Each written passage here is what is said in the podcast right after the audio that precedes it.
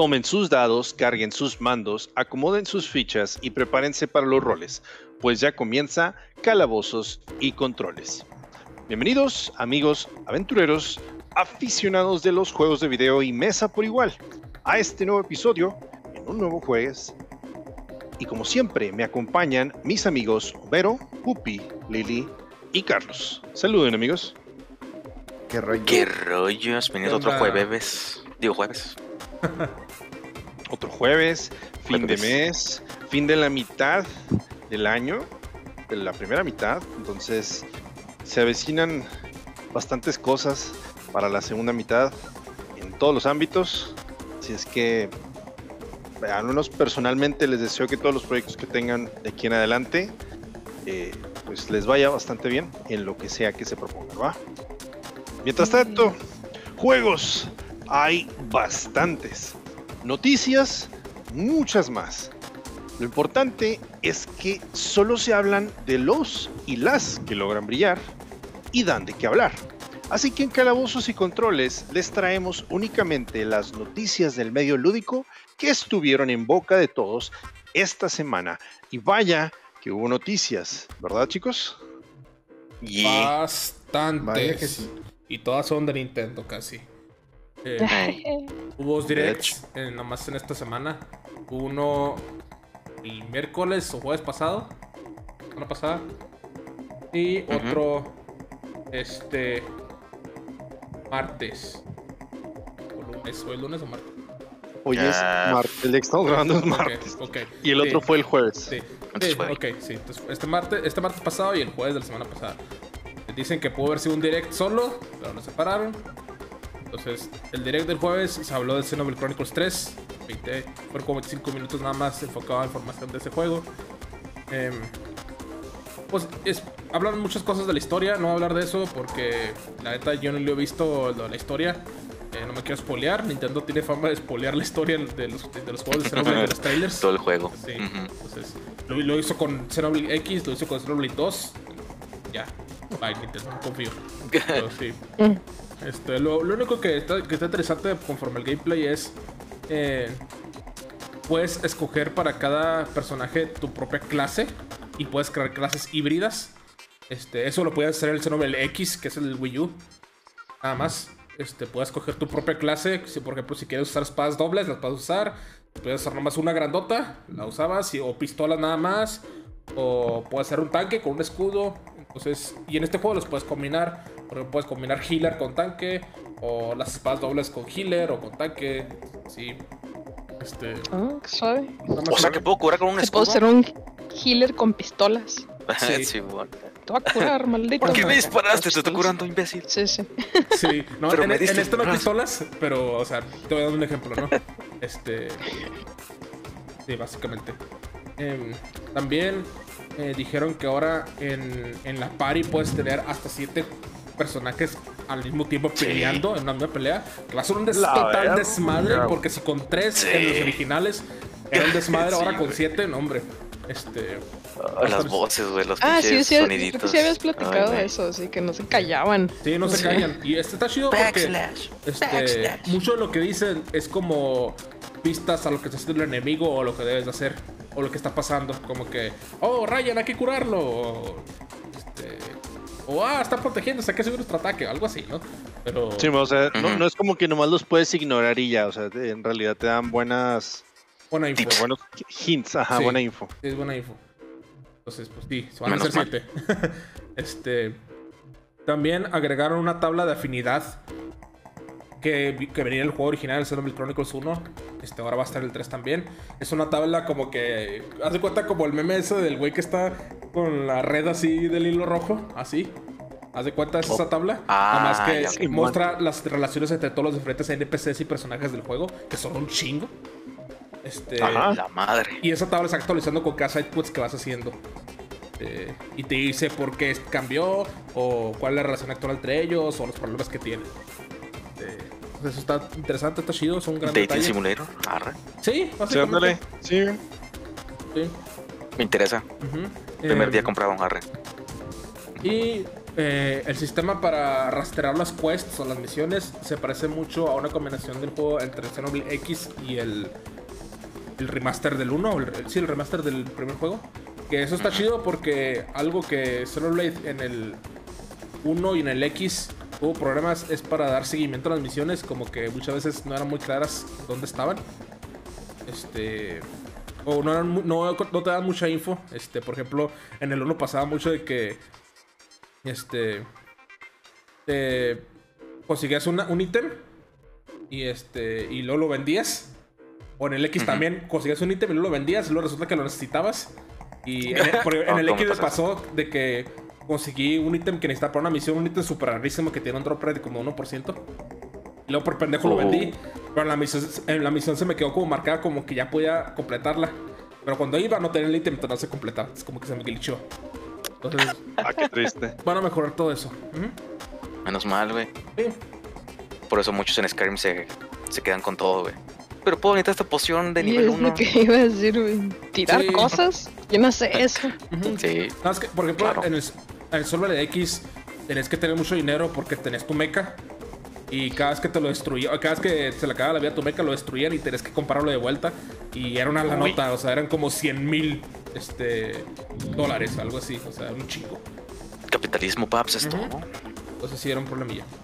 Pero sí, este juego, el 3, se está viendo como que va a ser el mejor de la franquicia. Eh, y eso está Oh. muy chido. Eh, va a combinar las historias del 1 y el 2 como para darle cierre a todo ese a toda esa saga. Entonces este va a estar interesante. Yo no puedo esperar ya la neta. Está chido. Ok. No, rey. Ah, Dios. ¿Qué más? ¿Qué más? ¿Qué más? Y, es- y eso fue solo un direct, ¿eh? Porque Sí, luego pues sí. después, digo, ahora tuvimos, Dedicadísimo. tuvimos el otro direct que también se nos anunció que iba a ser como de nuestros. am, este, ¿cómo, cómo le dije? De nuestros partners, dijeron nuestros. Ah, Nuestros, nuestros colegas. colaboradores o asociados. ajá. Ándale, colaboradores. Y pues básicamente era, o sea, era un showcase de los third party, de todos los juegos third party de Nintendo que se venían. futuro. No estuvo casi. Silksong, Sí, curiosamente. salió. sí, sí. O sea, ya salió, pero no, no estuvo, está en no Switch. aquí. Estuvo bien raro. Eso. Esperemos que esperemos que sí esté en Switch. Pero No les ya, vale. después, ya después platicamos de eso cuando salga. Mientras tanto, bueno. ah, y este, son, la, la verdad, para mí no hubo así como que gran novedad, así tratando de resumirlo. Eh, fueron muchos eh, juegos Ports. de los cuales ya habían, no deja tu ports, ya habían estado, eran muchos juegos de los que estuvieron platicando o ya nos habían anunciado en diferentes directs desde, me atrevo a decir, el año pasado. Entonces, eh, pues ahorita ya nomás fue así terminar de recordatorio. confir- de, ajá, recordatorio, terminar de confirmar fechas, o ah, sabes que te di un poquito más de información sobre lo que estoy trabajando, pero pues no, sí fue así como que, uff, así en realidad títulos nuevos se pueden contar con una mano y a pesar de que sí fueron buenas sorpresas, pues en realidad todo lo demás es como que, ah, ok, pues gracias, no, no, no era lo que esperaba, no era lo que buscaba, pero pues se agradece, ¿no? Voy a tomarlo, pero me ofende muchísimo. No, fíjate que ni, es, es- es- y es que ese es el problema, o sea, ni siquiera ofende. O sea, nomás te A quedas mí así, sí. ah, arre. O sea, Mi, mi excep- mi supuestamente- decepción es enorme, ya está arruinado. Y Sí, empezaron fuerte, ¿eh? O sea, porque, entre Sí. comillas, porque pues pusieron otro tráiler del Monster Hunter Rise, de la expansión. Sunbreak. Se llama, o al menos en el primer episodio se llama Seething Balsigus, o Balsigis, no sé Sí, si pronuncia. ese, ese monstruo es uno de los más temidos en el Monster Hunter World. Es un hijo de su madre. Ok. Oh. Simón, este, cabrón. Pues al parecer también va a tener una expansión masiva en junio 30 y de hecho hasta nos revelaron un roadmap que van a seguir actualizando el juego de aquí hasta el siguiente año, al menos en cuatro diferentes etapas. Así es que se vienen cosas buenas para los mm, cazadores de monstruos de fans eh, fanses de Capcom. A ver qué a ver qué sucede más adelante, ¿verdad? Ujú. Y luego también anunciaron el port de Nier Automata este, para Nintendo Switch. eh, The End of Yorha Edition. eh, que ese se llama el último ending de- del juego. Ending E. Este. Va a estar disponible en el octubre 6. Este. Al parecer, este tiene algunas cosillas como que mejoradas. Agregaron un poquito de DLC que básicamente son como skins extras. Sí, skins de Nintendo. Sí, skins de Nintendo, porque Este. Ah, cabrón. Sí, o sea, como que diferentes colores nada más, son como diferentes skins. No, Sí, No, o se, sea- no se imaginan a Peach sexy como mayoneta, o sea, no, no va a pasar. Pero. ah, no. Di- dicen que uno de los DLCs es el Ocarina of Time en el de Rier de 2B, güey. Sí, güey, lo puedes correr ahí, güey. Y Ah. Simón. Pues sí, está chido. Nier Automata es un muy buen juego, lo recomiendo bastante. Este, conozco mucha gente que nomás lo pasó una vez y así lo dejó. No, necesitas, Uh, necesitas sacar el primer final y luego el segundo final, que es con la, la misma historia, pero con otro personaje, con el, con el 9S, el 9S. Y luego necesitas pasarlo otra vez con este mismo con otro personaje y luego otra vez con otro personaje. Necesitas pasarlo como cuatro veces o cinco para tener la historia completa. A la. Nada más, solamente conozco una persona que lo ha terminado tantas veces. Saludos, Todd. Este todos los fines del, del Nier. ¿Los Y siempre finales? me dice, juégalo, ahí está en el Xbox. y- Pero no, no me doy el tiempo. Sí. Sí, está chido, es hack and Este- slash, entonces está interesante. Los cinco Y finales, nomás hay cinco finales canon, o sea que son los este los buenos, buenos. el ABCD y E. Este, ya después del, del F al Z son puros finales como de broma. Por ejemplo, hay un final donde te puedes comer un pez que te dice en letras mayúsculas que es tóxico si te lo comes. Si te lo comes, pum, te mueres y ese es uno de los finales. Ah, Simón. Y también está uno del chip, Sí. ¿verdad? Sí. No mames, no Sí. sabía, güey. Sí, güey. También hay, puedes per- personalizar a, a, a, a 2B y le puedes quitar como que el chip sí. sistema operativo y si se lo quitas, mueres y ese es otro final. Entonces, Sí. Y dice, ¿estás seguro que quieres remover la cosa que te, que, que te está dando vida? Ajá. Sí. Y ahí está, que mover. ajá, sí, güey. Felicidades, idiota. Así está chido, lo recomiendo mucho. Lo- Sí. ¿Qué más? Ah, anunciaron para aquellos fans de Mega Man el Mega Man Battle Network Legacy Collection. ¿Ustedes fueron este? Yo nomás lo conozco por el anime, la animación que Yo sé dieron. que tuvo muchos juegos de eso en el Game Boy Advance y en el Nintendo 10, pero sí, nunca los sí, jugué. es cierto. Sí, yo fue nunca los famoso por eso, por, por esos juegos. Nunca los jugué, pero sé que son muy buenos RPGs. Y de hecho, a esa saga, no es por echar sal, pero a esa saga es por la que se le atribuye que Mega Man empezó a morir en los años de Empezó a morir, pero es que es- sí, pero no. O sea, porque igual tuvo su propio, su propio éxito, ¿sí me entiendes? Pero Sí. esto hizo que le dejaran de poner atención a- al Mega Man Original, principal. el mero Ajá. mero. Al, al- al platformer. Que todos conocemos y amamos. sí. Sí, sí. Igual, igual ese es el, ¿cómo se llama? Ese creo que fue de los anuncios eh, gratos para la gran mayoría y de hecho, Sí. para el momento en que grabamos, al menos en la mañana, poquito después del direct, eh, ya estaba haciendo tendencia en Japón. Era de lo que todo el mundo estaba hablando en Twitter en Japón y pues la neta hasta estaban contentos de que estuvieran hablando tanto de él. Pues tal vez el Japón es más popular. Yo creo. Que sí, son, Muy un- eran un probablemente. chingo de juegos, son como Sí, siete. Sí, son un frego. Pues pueden esperarlo en el 2023. Y luego seguimos con Pac-Man World 2-Pack, digo Repack. Sí. Lo que comentas, o sea, es un remaster. Es un remaster por ahí, le agregaron una que otra este, más de cosas de jugabilidad, pero básicamente estás Güey, güey, jugando güey, pero el- Lo más importante que agregaron, güey, un perro Pac-Man, güey. No mames. Cabrón, eso no me acuerdo. El Pac-Man Dog o Dog Pack, no sé. Ah, ¿Por qué no se llama Pug- Pugman? El- El Pack Dog. Sí. Sí, pero está chido. Este, entonces es el Pac-Man World remasterizado. Así es. Y viene en agosto 26 de este año. Después Eh, anun- no tanto. Anunciaron. también dijeron que iba a salir en PC, ¿no? Ese, el de Repack. O estoy loco. Creo que sí. Creo que sí estás loco. En algún, en algún lado vi que también está aquí iba a salir para. Lo más seguro es que sí.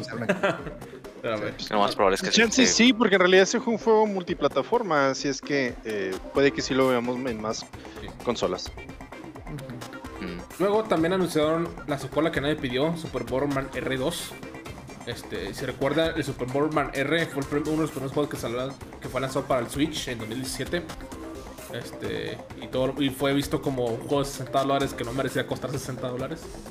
Este, con, un, con multiplayer que, este, que no eh, nadie jugaba, estaba muertote.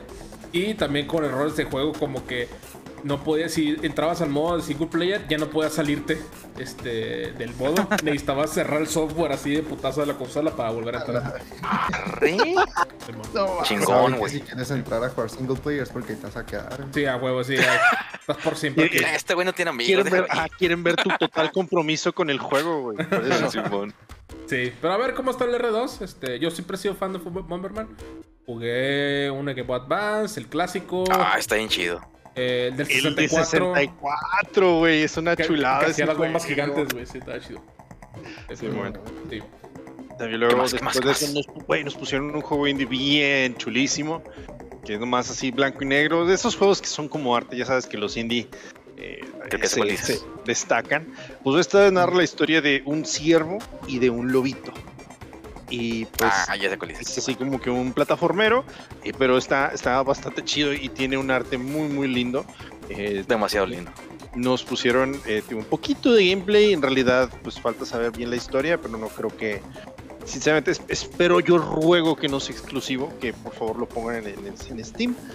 Eh, se llama Blank. Y sí, Sí. es así nada más. Blanco y negro. O sea, el juego es blanco y negro, no existe ningún color. Se me hizo algo bastante hermoso. Sí, también. Está bien este, bonito. De ese, de ese juego también, llámenme loco. Yo también vi que iba a ser sin diálogo. Iba a ser puro sin diálogo. Y este, pues a blanco y negro, ¿no? Y es, supone que es un.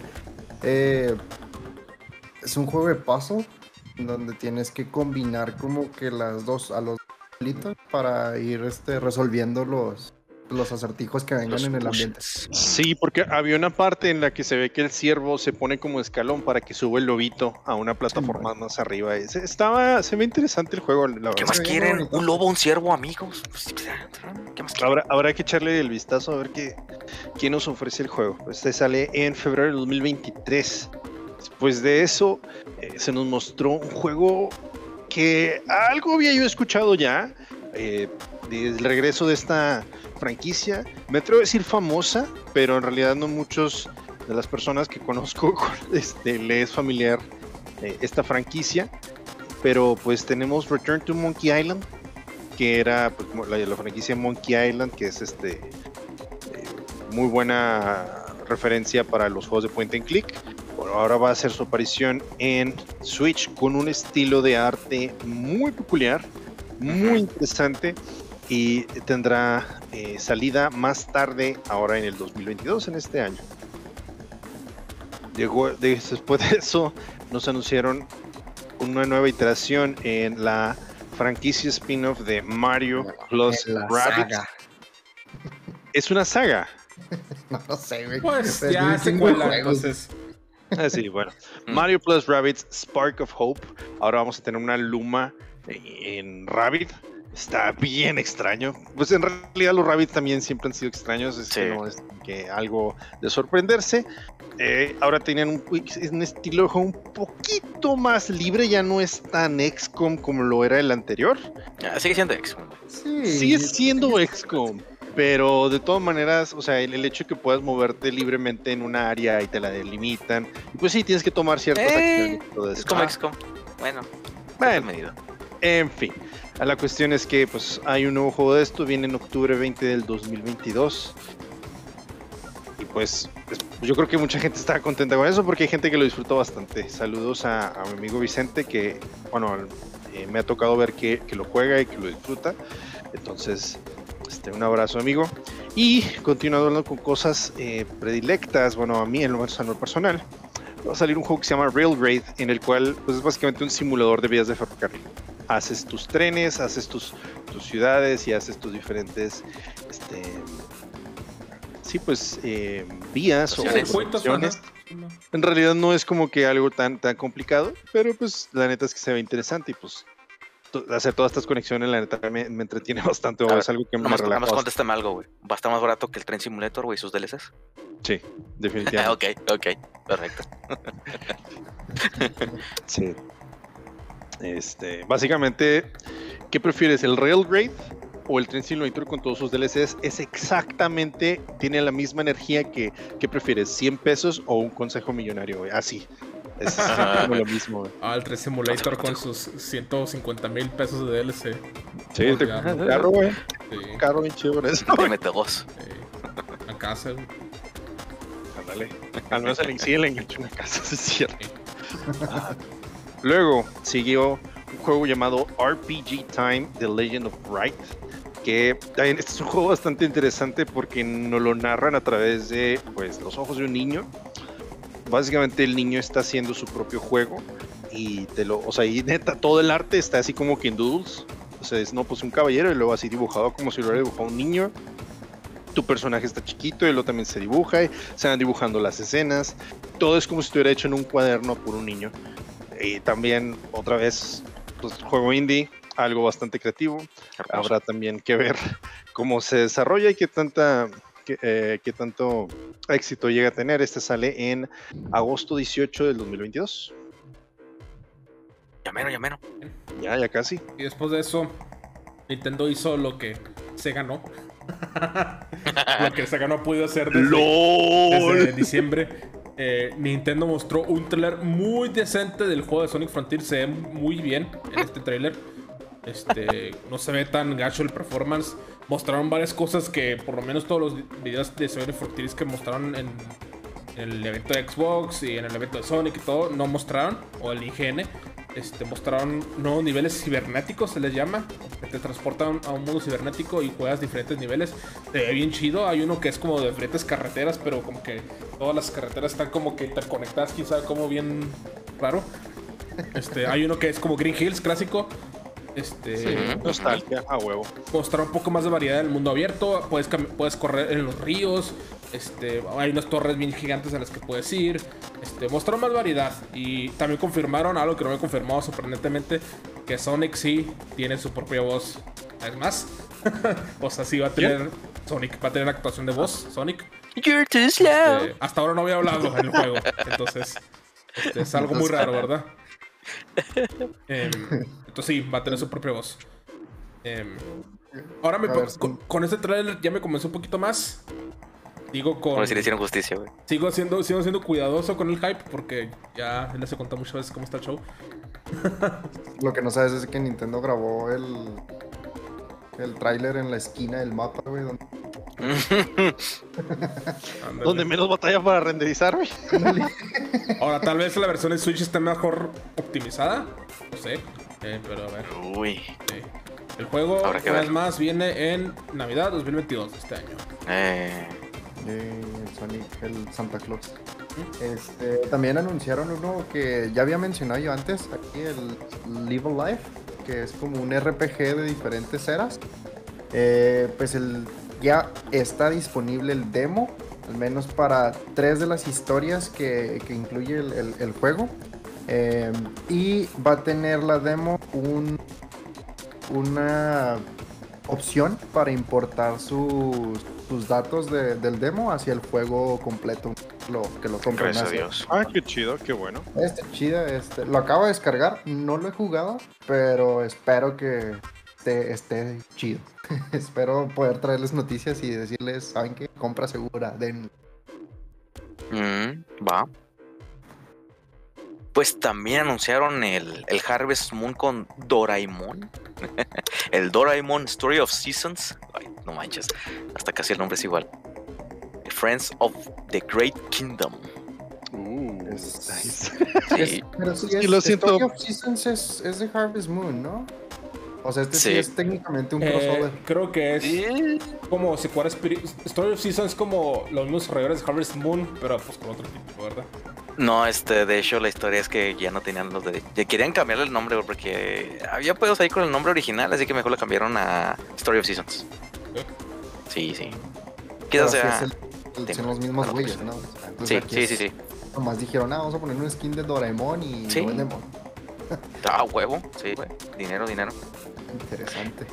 Y hablando de dinero, pues para todos los amantes de Minecraft, pues al parecer el Minecraft Legends también va a estar en Switch y va a venir el 2023. Así es. Interesante. Muy bien. No me sorprende, ya lo has contado la última vez de que a huevo va a venir para el Switch. Está para el Switch. Pero ya tenemos confirmación, güey. O sea, Sí. También eh, un nuevo juego de Dragon Quest, Dragon Quest Treasures, eh, para diciembre 9 de este año, 2022. Este, el juego parece, me recuerda mucho a, a- a Monster Hunter Stories, este, que es más bien como, este, como más de exploración. No tiene juego, no tiene combate por turnos, es más como tiempo real, pero lo que trata es que necesitas encontrar tesoros. Entonces reclutas diferentes enemigos de la, ¿Cómo en el franquicia- nombre? de la franquicia de Dragon Quest.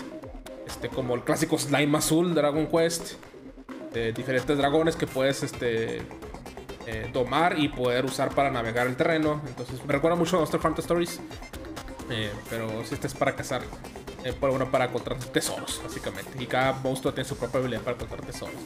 Y si el tesoro fueron las amistades que hicimos a... el camino.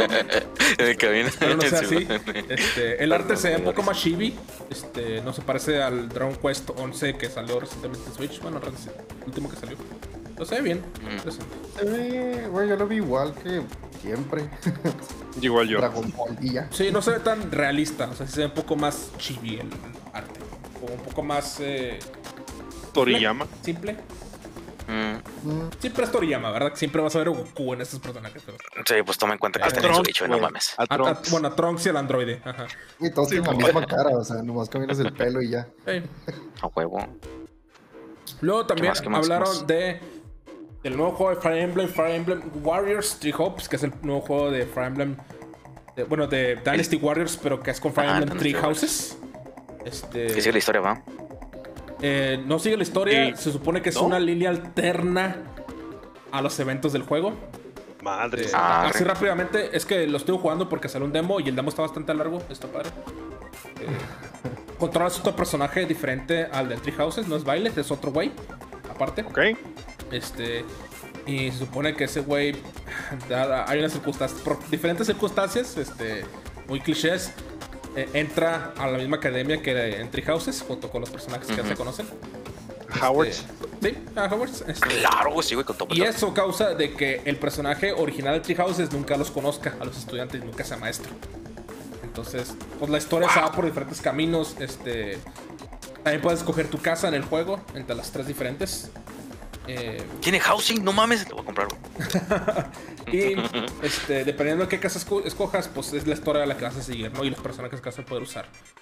También puedes reclutar, todos los personajes puedes cambiarle la clase, igual que en Tree Houses. Está muy padre y está muy bien hecho. Tienes tu propia base, igual que en el Tree Houses, que puedes mejorar. Eh, puedes entrenar, hay, conversaciones de soporte. Está muy padre. Parece un Fire Emblem haz de cuenta. Con Dating Simulator. A huevo, sí, güey, estoy vendido, güey, te lo sí, compro. haz de cuenta. Cuento Simulator, sí. Ah, Sí. Sí. Ah, y también vi un, vi un meme, güey, que me dio un chingo de risa, güey, que supuestamente agarra el nombre, si tienes el, el Fire Emblem Three Houses, y le pones un nombre así todo random a, pues, a Violet. O sea, si no, no que no se llame Violet, se llama cualquier otra cosa. Si tienes, y si, y si juegas el Three Hopes, toma ese nombre, güey. Simón, eso me sorprendió un chingo porque tú- en el demo también pasa, o sea, en el demo clásico, ¿no? Ah, está- aquí estás, ¿por qué estás durmiéndote? Ah, andas tan dormido que ni siquiera recuerdas tu nombre, ¿verdad? Y ahí escoges Sí, el bueno. nombre de tu personaje, Eh, de nuevo. y ya, pues yo le puse el foul que se llama Chaz. Este. está. Chaz con Z. Ah, ok, ok, ok. Este, A- Chaz. a- a mí Me dio un chico de risa, güey, porque vi un meme que sí que está presentando a Violet así en el juego de Three Hopes, güey. Y luego nombre, Big Dick. No mames, güey. Así todo, todo Menancing, güey, como yoyos, güey. Así que. Menancing. A- a- caminando hacia ti, el pinche baile, güey. luego el nombre, güey, así, aquí, aquí en pinche dramático, güey. Big Sí. Dick. Ah, hermoso. Entonces, Ah, entonces me risa. sorprende porque ya después mencionan a Violet de que, ah, sí, el hijo del mercenario, este. ¿Cómo Sí, se sí, llamaba? Geralt. Y luego Geralt. el de Foul, Homero. Y yo, ah, su pinche Ah. madre. Dije, dije, ok, dije, muy bien. Está bien. Y le, dije, y le dejé mi nombre, entonces está bien. Pues sí. Se ve chido, me dan ganas de comprarlo, pero necesito terminar el demo. Todavía no termino. Muy bien. Después de eso nos anunciaron otros ports otra vez de. No Man's Sky. El- de hecho, esto me sorprendió, el Plague Tale Requiem, el que han estado anunciando desde el, ¿cómo se llama? Ah, se me fue, de los Game Awards. Sí. Pues también va a venir para Switch, pero va a salir en versión cloud, por No me supuesto. Pues sí, no, a mí tampoco me No, no sorprende. güey. Eh, y junto con esto también el Portal Companion Collection que nos Nice. incluye tanto el Portal 1 como el Portal 2, pues ya están disponibles para Switch el día de hoy. El Plague Tale va a estar disponible el 18 de octubre de este año y el No Man's Sky una semana o unos 10 días antes, el octubre 7. Ya, mero. Ya mero. De- Sí. Ya mero. Y luego anunciaron el juego perfecto para nuestro podcast es el Stardew Valley con Final Fantasy. A huevo, güey. Se llama Harvestella. No mames, ese pinche nombre, güey. Sorry, pero me recuerda un chingo a Stripperella, güey. No sé si alguno lo conozca en el pinche show de MTV, güey. Sí, yo sí. Lo lo, que, lo que se me vino a la mente cuando escuché el nombre. Mm, no los Nada que ver, pero es lo que se me vino a la mente, así que guay. ¿Es como un Stardew Valley o qué es lo que va a hacer? Sí, es un Stardew Valley con Final Fantasy. Ah, qué, del- qué Con delicioso. la historia de Final Fantasy, Vaya que quiero sí. pensar. ¿Con qué? La historia de Final Fantasy. Ah, no, no creo. Ok. Entonces va a ser el, Bueno. como el gameplay. Pero sí, sea interesante. Este. Como que ya están capitalizando mucho en que, ah, ok, Stardew Valley es muy popular. Vamos a hacer más de ese tipo de juegos. huevo. Simón. Y por último, otra noticia sorprendente para callar a todos los fans de Persona del mundo. Eh, Ya hace unas semanas en el evento de Xbox anunciaron que Persona 3, 4 y 5 iban a ser lanzados para Xbox y Steam. Eh, Gracias a y Dios. nada más dijeron nada más PlayStation 5, Xbox y Steam y dijeron, pinche Switch, ¿qué pedo? ¿Verdad? Pues ahora en este direct ya se confirmó.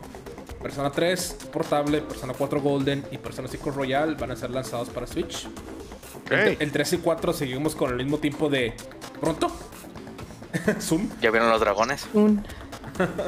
Sí, ya vienen los dragones básicamente. Y el, el Persona 5 Royal, que por supuesto es el que todo el mundo espera. Eh, misma fecha que las demás plataformas, octubre 21 de este año. Entonces va a estar interesante. Por fin, el mundo está bien, el mundo está en paz, todo está en orden. Este, ya está la- en la misma consola, puedes jugar Persona Strikers y también el Persona 5 Royal. Ya, Nice. todo está bien. Todo está bien en el mundo, güey. Sí, exacto. Y más, Ay, Dios, eso.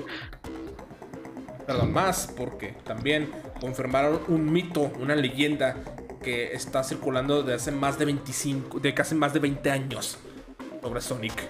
Este, esta semana ¿No es un erizo? sí es un erizo, desgraciadamente. Y, sí, y siempre va rápido. No, El Naka, el creador de Sonic, que estuvo trabajando muchos años este, en Sonic, eh, confirmó en- por medio de una serie de tweets esta, mes- esta semana de que efectivamente lo que se rumoraba siempre con Sonic 3 es que sí, Michael Jackson sí compuso varias canciones del juego de Sonic 3. Este, ¡La madre! este era un rumor que estuvo circulando siempre, por mucho tiempo. Este, específicamente la que conozco es que la- zona de casino de carnaval de Sonic 3, esa es una de las rolas que compuso Michael Jackson. La Sí. original. Sí. Este, Y es que también esto se empezó a correr el rumor porque el representante, poquito después de que falleció Michael Jackson, eh, dijo: Ah, Simón Michael Jackson trabajó con Sega en esto. Es como que. ah, Pero pues, o sea, lo, lo dices como para glorificar, ¿sí me entiendes? Entonces, o al menos así lo tomó la gente y por eso pues, no decían, pues, nada, Eh, no creo que sea. Es Simón, güey, te creo. Y ta- también Sega, eh, pues tal vez no se quiso hacer mucho con él porque, pues, justo cuando Sega está trabajando con Michael Jackson para estas canciones, este tipo, este set de canciones para Sonic 3, es cuando salió la controversia ahí de, de que, pues, del rancho de Michael Jackson donde Ah, La sí. primera la controversia. primera controversia de, este- Mm. de, pues, de abuso sexual, ¿verdad? De, de menores. Eh, entonces ahí se haga como que, ah, gracias, güey, al chicar su madre. Este, y, y no, nunca. Y usaron las canciones que usó, o que, que compuso, pero nunca se le dio crédito a Y, y ahora el, el Yuji Naka lo confirmó en una serie de tweets, ya que en el nuevo Sonic Origins, que es la compilación de Sonic 1, 2, 3 y CD, varias canciones de Sonic 3 fueron reemplazadas por otra música, que no es la original. Y pues él dijo, ah, no están usando las canciones originales de Michael Jackson. Y todo es como que, Ah, ¿what? sí. ¿Cómo? Y resulta que sí. Aguanta. Mm, Eso Vaya, está, eso está chido. vaya un mito resolvido para el- todo el mundo. Resuelto. Es- es- está al nivel de cuando, confirm- cuando confirmaron que encontraron cassettes del Atari de E.T. en el desierto de Nueva México, básicamente. Eso no existió. Homero. y hablando de cosas bien en el mundo, como mencionó ahorita Homero como persona, al parecer Diablo Immortal fue baneado en China por una controversia por uno de los dueños de la cuenta de Twitter de Diablo Immortal en, en allá, que al parecer posteó una imagen de Winnie the Pooh. Y pues, si para los que no saben, pues hacen mucha comparación de Winnie the Pooh con el dictador, el regente, Sí, el- no sé cómo el- llamarlo. El, el Yuping, ajá. Sí, y pues les cayó, les cayó la ley. Y se llama el, ¿qué? ¿El CCP? El CCP, Sí, les- sea. La CCP. Sí, y al parecer ahorita hay pleito con Blizzard y China. Y eso Sí. es un golpe bastante, bastante rudo, porque pues supuestamente todo el juego fue hecho para, para vender en China más que nada. Sí, porque Sí, pues sí, es un mercado muy fuerte. Sí, Sí. Chi- China todo, es un mercado muy fuerte para todos los juegos que incluyen su, un Microtransacciones. Sí, Ajá. Pues, Entonces que esté Y, pues, no ya es como que, pues, ¿para qué queremos el pinche Sí. juego, no? sí. Y pues no solamente afectó al Leto Immortal, sino también a los próximos títulos de Blizzard que van a salir en China. Así que a ver qué pasa.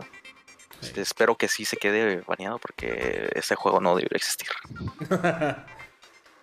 y no debió de existir. Bueno, no queremos que exista porque me parece que lo comentamos en un episodio pasado que salió que necesitabas como 100 mil dólares para maxear tus personajes, Con suerte. algo así. Ajá. Sí, para maxear un personaje en el juego. Pues resulta ser que no son 100 mil dólares, son 500 mil. Con mala suerte. Arre. Pues hubo, Ya sé cuánto gastar. Medio un millón de ¿no? dólares. Ay, güey. Hubo, hubo un Hubo güey un que. youtuber que Ajá. gastó, me parece, como 15 mil, 16 mil dólares Sí. y no le salió el objeto que quería que le saliera, que me parece que es como una gema Sí, legendaria. las algo así. gemas. Sí. Ajá. O sea, gastó ese dinero y no le salió ese ítem. Y pues sí, estuvo ahí como que medio gacho. sí, Eh, no el punto es que de- descubrieron que se necesitaba o sea, los 500 mil porque después de que te sale esa gema, o sea, el objeto chido, descubrieron que todavía tiene otro tipo de refinamiento la gema esa. Ah, ok. Ajá, No, o pues sea, solo lo descubrieron apenas, o sea, de que ya la- empezaron a conseguir esos objetos y descubrieron que todavía los puedes subir más. No, pues. Y quién sabe si todavía Dios. esté más, haya otros nivel oculto, quién sabe. Viendo cómo son las cosas, no me sorprendería. Mm. Pero lo que sí me sorprende es que un menor de edad acaba de arruinar su vida. ¿Saben por qué? ¿Drogas? Ay, ¿qué hizo? Nah, nada, drogas no, no, te. Eh, Dibu- dibujó a Mario para la tarea. sí. Los caídos de los ninjas. No, no se crean. Fue por una demanda por parte de Bungie y YouTube por 7.2 millones de dólares. Madre. No manches. ¿Y por Y qué? esto ¿Qué es porque. hizo, sí, ay, para allá, güey, para allá, güey. Al parecer, a este menor de edad se le dio la muy grandiosa idea de subir a su canal la música de Destiny, del, pues, del clásico y de la nueva expansión. Y pues les cayó copyright. Este, les quitaron los videos, pero el chavo dijo, eh, nada, me voy a poner tú por tú con, con Bungie.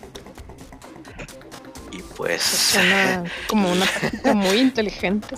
Sí, Como todo parecer- buen niño de 14 años, güey, claro que Sí. no mides las consecuencias, güey. No, Y y- yo y pienso que este- contra el sistema, no chingues Ese niño no tiene eso, güey, qué pedo. Al parecer le dio el síndrome de protagonista de Shonen porque creo que pensó que la iba a lograr, pero pues al parecer no. Pobre chavo.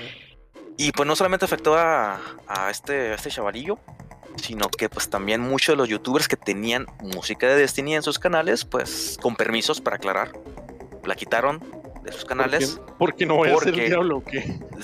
porque no querían que también les cayera Destiny a ellos. Dije, no, pues mejor la quito, me, me saco del pleito hasta que se aliviane más el pedo con esto de Destiny y YouTube. pues, ya vuelvo a subir la música, pero ahorita creo que no hay mucha música de Destiny por esta demanda de este menor. A este menor, Ve, Entonces sí fueron drogas. Sí, el manga es. Ajá, Fueron mandas una deudas. droga? Ajá, es una deuda. sí, eso sí. Uy, Qué triste, Sí. qué triste caso. ujú. Quiso hacer la de yo era como tú. Y le llegó la pinche demanda y valió madre. Sí. Quiso aplicar una ley Yagami, pero no le salió. Pues mira, acá espero que Valve no demande a sus consumidores por hacer esto, pero eh, bueno, en primera ya está tomando Valve nuevos pedidos para la Steam Deck. Ya, Está bonito otro laptop. ya se puede pedir otra vez. Y dicen que van a duplicar la producción. Oh, ya les cayó el paro. Dicen que sí, o sea que ya va, va a haber muchos, por si lo quieren. No, no es como que Y- lo programa la, la producción de dos a la semana y ahora van a ser cuatro, ¿verdad? O sea, sí, son varios. Sí, sí. ¿Qué haré hoy? Steamdex. Y también, también comentaron que no deben de modear la consola. Ah, chis. ¿Modear Ah, físicamente o meterle mods? Modearla, modearla físicamente, que dicen que es posible aumentarle el tamaño del disco duro, me parece, el SSD, Solid. State Drive. Sí. Se le puede, descubrieron los usuarios, se puede incrementar el tamaño, pero Valve les dijo que hacer eso reduciría significativamente eh, la vida de la consola, o sea, Ah, la cabrón. batería que tiene. Ah, Les sí, les dijo- no, dije, no, no manches. O al consumo. Sí, sí. Sí, sí. O sea, sí les dijo, ¿sabes qué? Pues sí se puede hacer, pero la vas a fregar. Pues qué raro porque Valve había dicho en veces anteriores de que sí, ustedes la pueden modear como ustedes quieran, hagan lo que ustedes quieran. Y ahora resulta que no. Pero sí. No, no, o sea, en realidad es, Es- como un warning. O sea, Es, Sí. es no- recomendación, no es. sí se puede este, hacer, pero la vas a ajá. fregar. Ujú. Hazlo, güey, pero estás advertido de que tal vez la cagues, ¿no? Está bien. Ok. en algo, una nota eh, tranquila. Eh, Fall Guys, nuestro jueguito que fue un boom por una semana. y Dos, por favor. Ah, como un mes. no sé. Ya está gratis. eh, ya es cross-platform. eh, está en, creo que está en Game Pass. Ajá, Sí, y, está en Game pues, Pass. es- en realidad es gratis. Y que es lo mejor de todo, que tiene una. Van a salir unas de nada. Nuestro sargento verde favorito, Halo. Nuestro sargento Halo. ¿De San Halo? El Jalas. El Jalas. Sí, está Del San Halo. Es, es una skin de Master Chief, una skin de un Brute y una skin de un Grunt. Que Ah, para mí el- el Grunt Grunt. es la perfecta. Eh, del Grunt es el que te iba a preguntar, güey. Ese estaría chingón. Sí, y lo, Pues lo arre. más chido es que, que tiene como una animación donde se asusta. Que es- y es como los grunts en Halo. De hecho. Te seré sincero, güey, la primera vez que mandaste la imagen ahí donde, en, el, en el WhatsApp, yo dije, güey, no seas mamón, sacaron minions de Halo. Dije, ya, me iba, iba a ser el rant de mi vida. Iba a ser el rant de mi vida, me iban a putar, güey. Y luego eso, y, ah, no, espera, son Fall Guys.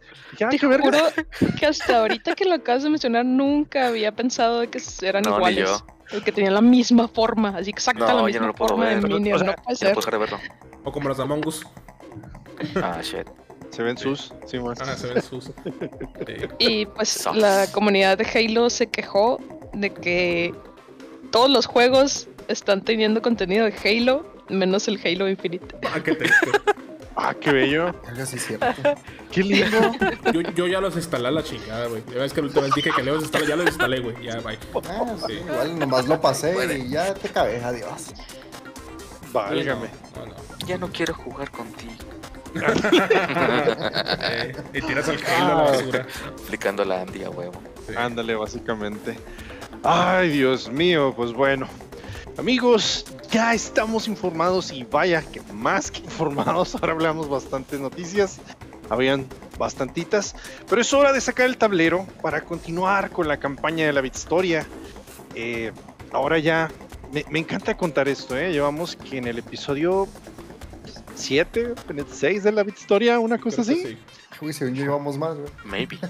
No, pues es casi Tal uno por mes. Lo empezamos en febrero, febrero, marzo, abril, mayo, junio. Sí, es el quinto, sexto. Preguntar a la sexto. mágica, güey. Es el sexto, ya lo confirmé. Y vaya, pues que hemos platicado de tantas cosas y pues eh, me alegra que ha, tenido buen recibimiento. He escuchado por ahí este, buenas opiniones de ello y pues bueno, muchas gracias por escucharnos. Este, no se olviden que a veces también hacemos referencias a otros episodios, así es que eh, no, no se limiten a solamente escucharnos este, estos episodios, también escuchen pues todos los que quieran, los que le llamen la atención, ¿va? Ah, Dios mío. Entonces, retomemos donde nos quedamos la vez pasada. Nintendo tenía esta dualidad en la que te ponían como que, ah, sí, la gran empresa, y mira, Rob, y compra este juguetito y te va a ir bien chido. Pero pues también estábamos viendo que cómo, cómo, cómo eh, Nintendo eh, formó a sus ninjas y los educó a forjar la espada con la que hoy siguen defendiendo este pues el imperio, ¿no? todo esto se logró, eh, bueno, Nintendo logró escalar la cima del éxito gracias a sus arriesgadas pero efectivas estrategias de mercadotecnia. Y una vez asentados ahí, lograron consolidar un mercado tiránico y casi monopólico, donde gozaron a lo grande. Tuvieron que pasar varios años para que alguien le hiciera frente. Y no solo eso, ya que para ese entonces el mercado de los videojuegos había alcanzado una madurez interesante. Las pequeñas franquicias como Pitfall, que había- ya había salido para Atari, Ujú. ya tenían sus propias secuelas. Los videojuegos empezaron a tener propuestas más innovadoras y con mayor duración. El NES se vendió gracias a Rob, pero recordemos la filosofía de las máquinas de afeitar. Las consolas solo son la excusa perfecta para vender software.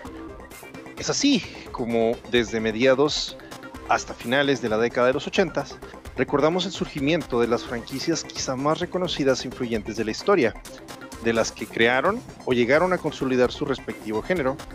Pero antes de irnos por los títulos que todos conocemos, quizá lo correcto sea hablar de aquellos en los que no pensamos tanto. Bueno. Como Mario. Así es. no, no. Mario, obviamente, obviamente lo vamos a revisar, ¿verdad? Porque, pues, ajá. Pero Bomberman R. Bomberman. Fíjate que Bomberman salió para NES también, ¿eh? Sí, Ahí, ahí comenzó ajá. sus pininos. Sí, mo. Eh, pero pues no, al menos ahora vamos a tratar algo que ni siquiera eh, salió para la NES y este es, es como empezamos a no solamente hablar del primer juego, sino también de uno de los géneros más importantes al día de hoy. Y vaya que pues el pionero, uno de los juegos pioneros, eh, se llamaba Fantasy Star, que salió para el. Sega Master System. Este fue lanzado en 1988 y pues se le considera el pionero de los, en los videojuegos por un par de cosas. Número uno, el protagonista era Alice, una chica que ve morir a su hermano a manos de los robots de un reino enemigo y decide vengarse. Para ese entonces no había demasiada representación femenina en los videojuegos. Apenas un par de años atrás, Metroid había salido a la luz sorprendiendo a todo el mundo, revelando que al final del juego Samus era una mujer. Y quizás antes de eso teníamos al primer personaje femenino, la señora Pac-Man. Y número 2. Este sería el primer acercamiento de muchos jugadores occidentales a lo que más adelante se le conocería como el JRPG o juego de rol japonés, aunque no fuera el primer juego en su género ni tampoco el más importante. Hoy en día el Fantasy Star se le conoce más por su spin-off MMO, que Sí. es el Fantasy Star Online, y pues que decantaría en la adaptación de varios animes y videojuegos, pero el JRPG no nacería de esta consola, de hecho se daría eh, desde una computadora. Richard Garrett en 1979, del cual ya habíamos platicado un poco de él, había instaurado el RPG con su juego Akalabeth, World of Doom, y el género no tardó en expandirse. Uno de sus alumnos, eh, Wizardry, en el que controlas a un grupo de aventureros que exploraban eh, calabozos enfrentándose por turnos a los distintos controlas? enemigos que eh, eh, habitaban o que los pues, o sea ibas con una un equipo o con un, ya varios personajes y pues entrabas a pues diferentes dungeons no más adelante Garriott evolucionaría su propio género con Ultima 3 Exodus. Aquí el jugador se desplazaba por mapas llenos de enemigos con los que combate por turnos teniendo que administrar no solo las secciones de los personajes del grupo sino también la posición en el mapa aquí Uh, Esto también me- difícil. es- esto me recordó a- a Fire Emblem Sí, esto es Fire Emblem. Ujú, sí. también tiene una interacción más armonizada con el mundo. Por ejemplo, se puede llegar a negociar o robar a cualquier guardia o ciudadano que se encuentre en el mapa. Porque puedes entrar a, a tabernas y hablas con personas ahí dentro de la taberna. Pero digamos que tenía un sistema muy técnico. O sea, te ponía, te escribía las acciones una por una. Y no era algo tan fluido. Pero pues al menos ya veíamos aquí los, eh, los primeros pasos, ¿no? Ujú. Entonces, el RPG eventualmente llega a Japón y un año antes de tener el Ultima 3, ya teníamos The Dragon and the Princess, que es un juego desarrollado por Koei en 1982 que presentaba el sistema de combate táctico por turnos, el que todos conocemos del JRPG. Este juego ha sido olvidado por la historia y es quizá porque en ese entonces el género no era muy popular en dicho país. No sería sino hasta 1984 con The Black Onyx que el rol llegaría a la audiencia japonesa. Aquí tenemos muchas características distintivas del género. Opción de reclutar nuevos personajes a nuestro grupo, la diferenciación de la barra de vida por colores y la personalización de tu personaje, cuyo aspecto podías elegir antes de comenzar, pero aún tenía muchas similitudes con el RPG occidental. Faltaba alguien que lograra hacerle destacar del resto. Faltaba alguien como Yuji Hori. ¿Le suena? No, No. pero quiero pensar que es de Dragon Quest. Así es, Hori había sido guionista para la revista de eh, manga llamada Shonen Jump y fue contratado Sí. por una empresa llamada Enix como parte de un programa de cazatalentos que les permitía desarrollar videojuegos. Y este hombre no tardó en dar resultados. Uno de sus primeros videojuegos, Deportopia Serial Murder Case, logró vender más de 700.000 copias. Este era un thriller de investigación que permitía interrogar a los diferentes sospechosos en busca de pistas e inspirar a un joven aspirante cineasta llamado Hideo Kojima, haciéndole entender que se podía lograr hacer grandes historias en un videojuego. Esto también creo que ya lo habíamos platicado un poquito en, Sí. sus- en su historia de personajes ilustres. Pero Hori ya estaba pensando su siguiente proyecto e inspirado por Wizardry y Ultima 3, comenzó a trabajar en su propio RPG, aunque él quería hacer las cosas distintas. El género estaba muy influenciado por Calabozos y Dragones y todo su universo y temática. Era muy occidental. Hori fue lector de libros del género literario de aquel país llamado Nihon Jiron, que eran libros que básicamente predicaban y exaltaban las características de los japoneses. Era así como que no, pues, o sea, porque habían libros de ciencia y todo esto, pero de cierta manera te dan a entender que Japón era un país chingón y que pues este, habían sigue tenido, pues sí, pero de esta manera era una manera muy extraña, güey. O sea, no es como que no es lo mismo que este que hagas tú, o sea, te desarrolles y que hagas algo para destacar. Y pues destacas por tus propios méritos, ¿no? Aquí en un libro te están diciendo que tú eres chingón, que viene, o sea, que este eh, bastantes cosas así que dices, "What? ¿Por qué?" O sea, básicamente era un nacionalismo que no Sí, era tan exaltado. Ajá, o sea, Era no era como supremacía. exactamente. Sí, Era pues, como digamos, orgullo japonés, ¿no? Sí, como que trataba de fomentar el orgullo japonés, ¿no? Por la raza japonesa, pero sin llegar a los extremos de, de- del nazismo, por así decirlo, ¿no? Ujú. Ok. Entonces, eh, pues comenzó a pensar en algo que pudiera volver a único a su juego. Hori contrató a Akira Toriyama, el creador de Dragon Ball, Ah, ya, eso explica todo. para el diseño de sus personajes y para la música trajo a Koichi Sugiyama, que era ya conocido por su trabajo en la televisión japonesa. Y el resultado fue Dragon Quest de 1986, el primer RPG 100% japonés. Ah. Vaya que lo fue, fue un pinche hitazo. Al principio se batallaría bastante para poder distinguir los dos estilos de RPG. Dragon Quest se enfocaba más en su estética, mostrando diseños más simples y lindos, e incluso sus textos estaban en lenguaje poético, inspirados por los haikus que el mismo Hori leía. En un principio, si pones de lado a lado un RPG occidental como Ultima 3 con el Dragon Quest, tienen muchas similitudes, pero incluso desde el principio, el JRPG ofrecerá algo que no existe en el RPG, la accesibilidad. Hori simplificó los controles y los menús sin interfaces para que el juego se comprendiera de manera inmediata, además de las limitaciones de la Famicom, por supuesto, ¿verdad? El- eh, la musicalidad y el atractivo visual del JRPG contrastará cada vez más con el RPG occidental, que cada vez más se enfocará en el desarrollo de sus mundos y la inmersión del jugador. Vaya que sí. Dragon, ah, Dragon Quest en un principio fracasará, pero Hori aprovechará sus contactos en la Shonen Jump para que escriban una serie de artículos que hablan maravillas de su juego. Pronto la vida dará la vuelta y Dragon Quest se volverá tan popular que por un tiempo al JRPG se le conocería como Dorakue por Dragon Quest. Duracue. Sí. Y bueno, pues la fiebre de Dragon Quest llega a niveles inimaginables y para la salida de Dragon Quest 2 los jóvenes dejan de asistir a clase o roban a sus compañeros para hacerse de un juego, güey. A su madre. Sí, el problema- cabrón. Sí, güey. El problema se volvió tan grande que llegó el parlamento japonés y se dictamina que de ahora en adelante Enix solo puede lanzar los juegos de Dragon Quest en días festivos o en fines de semana, güey. No Ah, manches. Sí, güey. Qué sí, chido. Güey, tú cabrón. Todo esto se puede ver en el juego Yakuza 0. Hay una side quest que trata de eso, porque el juego es en los 80s. ¿Ah, neta? Sí, entonces hay una pinche pilota para el juego que no se llama Dragon Quest, le cambia un poquito, pero es Dragon Quest. Es el 3. Sí, mon, ajá. Este. Dragon Search. No me acuerdo cómo se llamaba. este.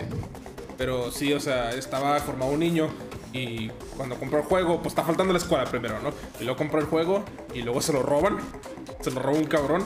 Y luego No, resulta que a ese cabrón se lo roba alguien más. Y resulta que se lo roban, se, ro- se pasan el juego como cinco veces porque se lo van robando entre ellos. ¿Y, al side quest te piden que lo consigas o qué? Sí, sí, sí, o sea, ah, por favor, consíguelo. Y ahí vas tras de él, cabrón. Y resulta que el último güey que lo roba es el papá del niño que quería el juego para el niño. Oh, Sí, pero- vaya. sí, pero Qué todo- sí. chido. Sí, sí, pero y todo era por un juego, o sea, fíjate. Eh, güey. Sí. No, no se ve ahorita tanto ya, pero Simón. La Básicamente Enix estaba, estaba sufriendo el éxito. Como DJ Khalid. mm, podría decirse que sí.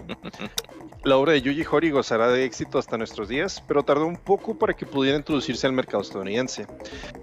El primer JRPG en lograr eso sería otro, uno que nadie esperaba que existiera. Vaya, vaya. ¿Cuál será? ¿Cuál será?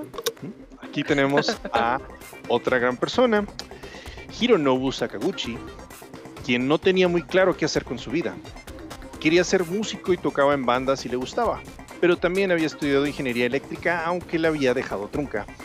Ansioso por encontrar trabajo, Sakaguchi entró a una compañía llamada Squaresoft, Vaya, vaya. No. donde ejerció como diseñador para varios juegos de la Famicom. Ninguno de ellos tuvo éxito y Sakaguchi comenzó a pensar si debería rendirse, así que se dio una oportunidad más. Un último videojuego, el cual se convertiría en su magnum opus, su fantasía final. Nuestra audiencia no puede verlo, pero Pupi está sonríe, sonríe. Sí. Es que, es que es tan poético el nombre, o sea, Todo literal. eso sí, me estaba sí. todo, en. Estaba así que, no, pues ya, ¿para qué? Así que le pone nombre Final Fantasy. Porque, como acaba de decir Sosa, es su última fantasía, su fantasía final. Y luego salieron 17 Y, juegos. y vaya que. Ay, no. 17 juegos hasta ahora.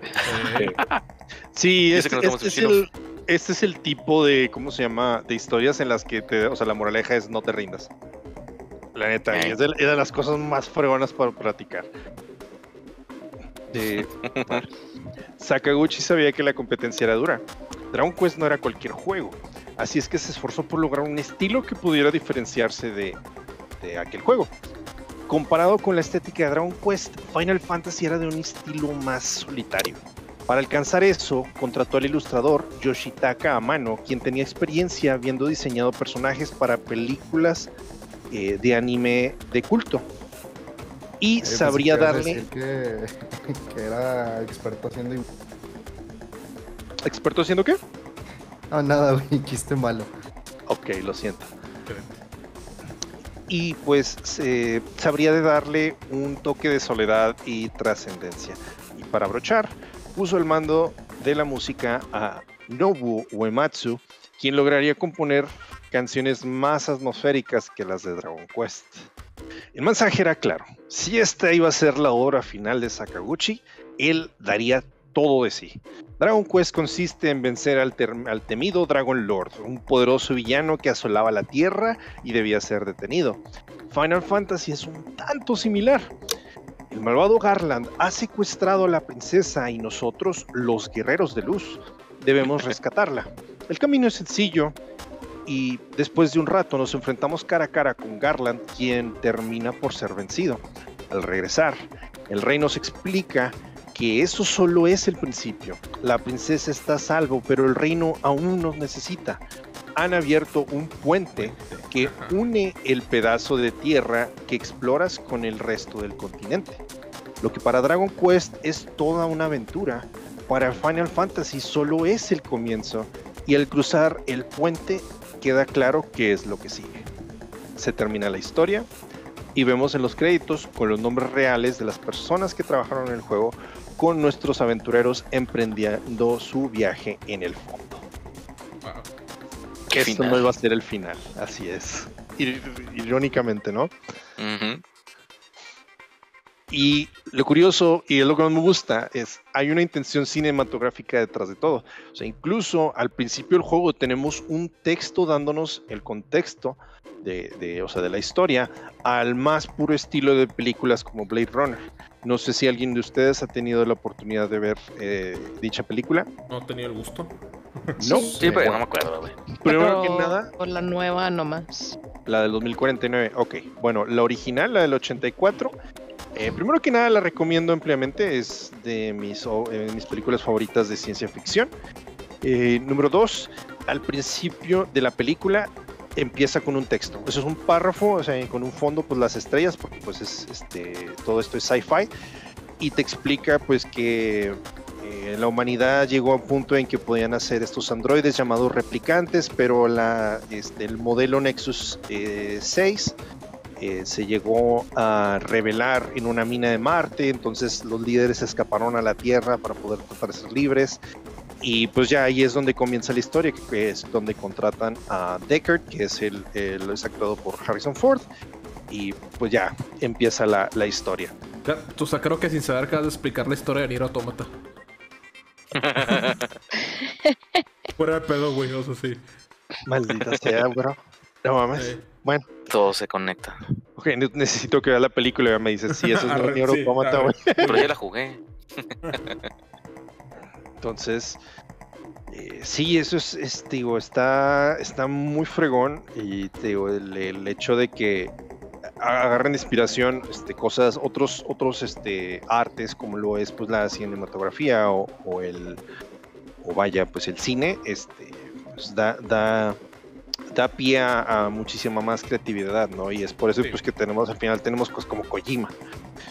Entonces, mientras que. Dragon Quest solamente te pone un em- enemigo enfrente a ti en primera persona, el combate por turnos de Final Fantasy era más vistoso porque podías ver a toda la pandilla de enemigos frente a tu equipo.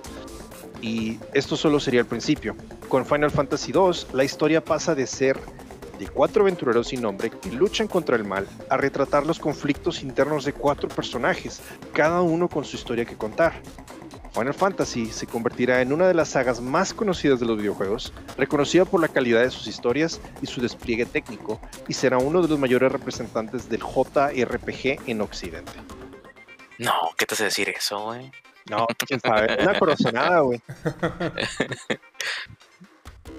Con el paso de los años, la diferencia entre el juego de rol occidental y el japonés va haciéndose más grande. En el occidental se inspirará en Dungeons and Dragons, centrándose en darle opciones al jugador para que se relacione con un mundo vivo y libre de explorarse, mientras que el JRPG se enfocará en el anime y ofrecerá historias lineales, pero llenas de drama e intriga, mostrando nuevos mundos con diseños fascinantes. Vaya que sí.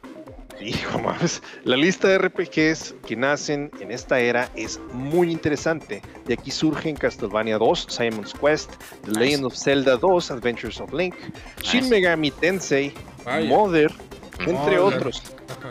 Uy. Pero ahondar en todos ellos quizá no sería una, mm, quizá no sería una pérdida de tiempo, pero hay todavía títulos importantes que cubrir y hablar de. La historia del JRPG ha sido dejada en clara, pero falta conversar del nacimiento del más famoso. No el primero, pero sí el, el más famoso ícono del videojuego, Yoshi, a huevo. el Yosho. en efecto. Eh, ¿Ah, sí era pues, Yoshi? Ah, estaba mamando, güey. Pues Mario, ajá. No Yosho, Mario. pero sí, Mario, exactamente.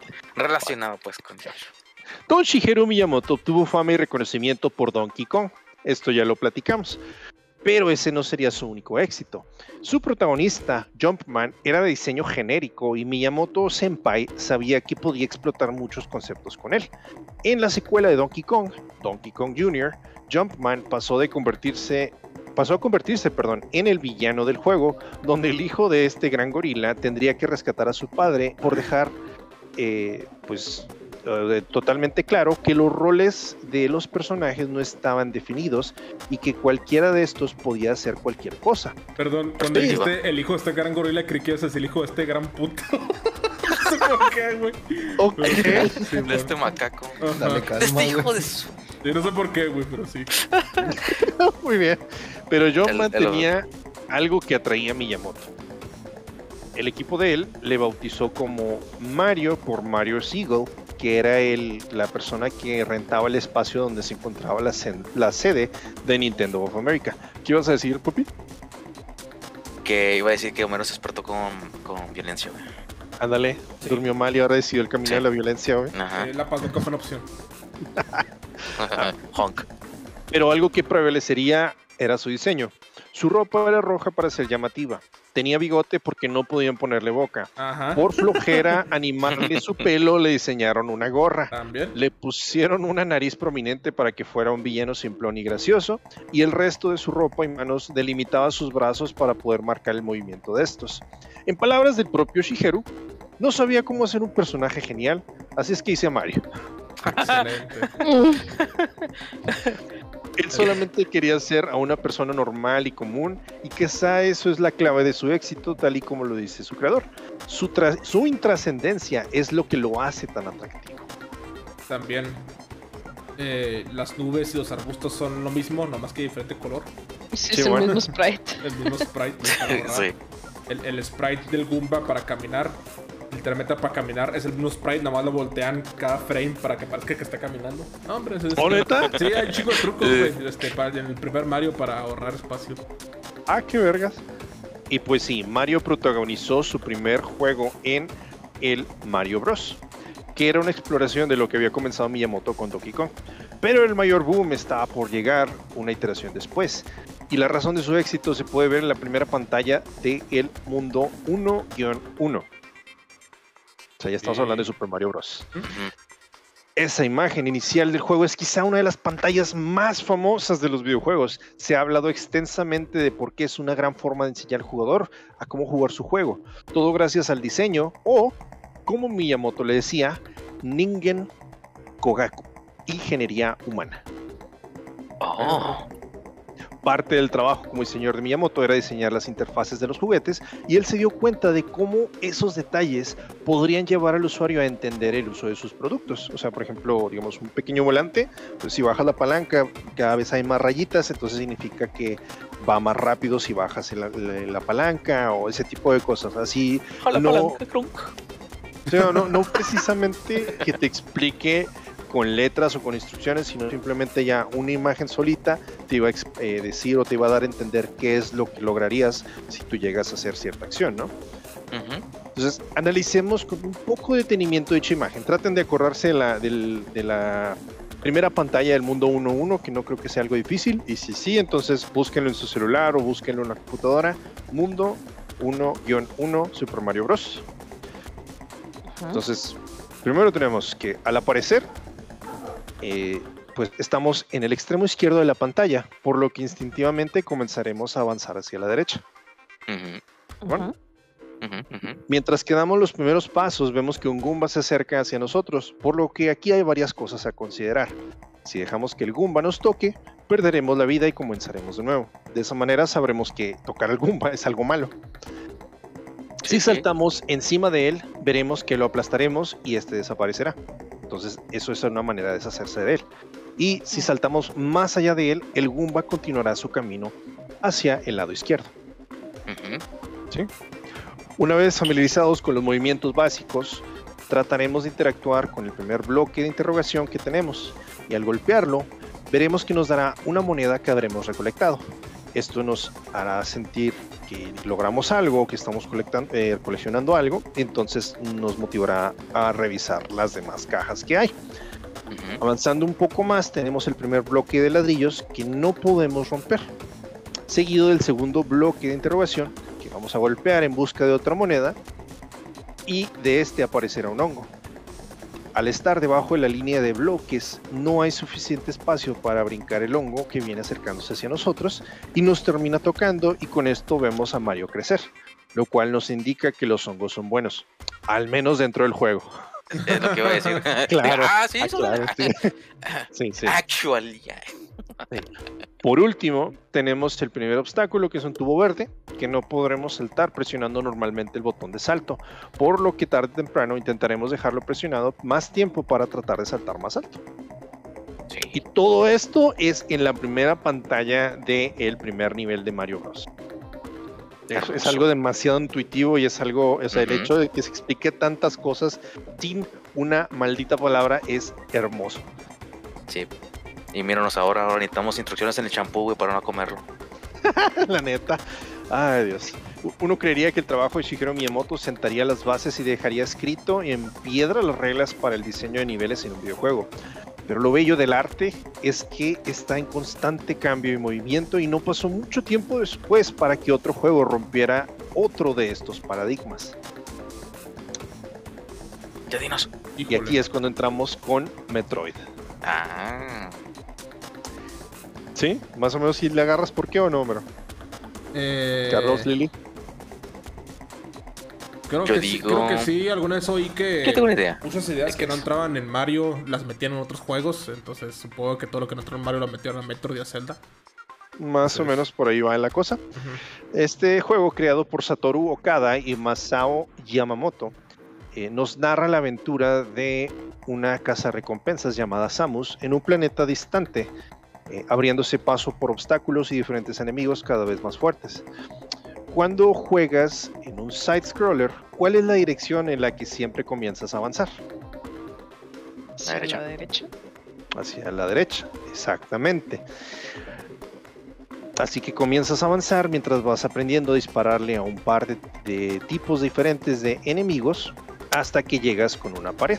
Simón, esta pared tiene un pequeño pasadizo por el cual sí pasa un enemigo, pero no cabe tu personaje, así es que te regresas en la dirección que no exploraste y logras conseguir una mejora que te convierte en esfera y del tamaño adecuado para poder entrar por aquí al pasadizo.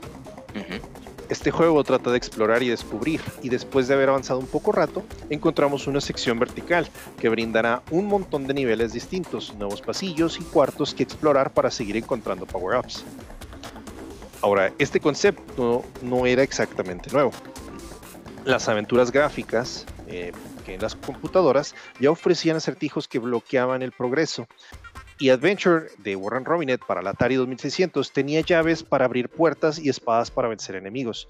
Lo que haría a Metroid es unir estos elementos e integrarlos en la evolución mecánica de su personaje, mezclando el género de aventura y plataformas en un solo género nuevo que tardaría años en consolidarse.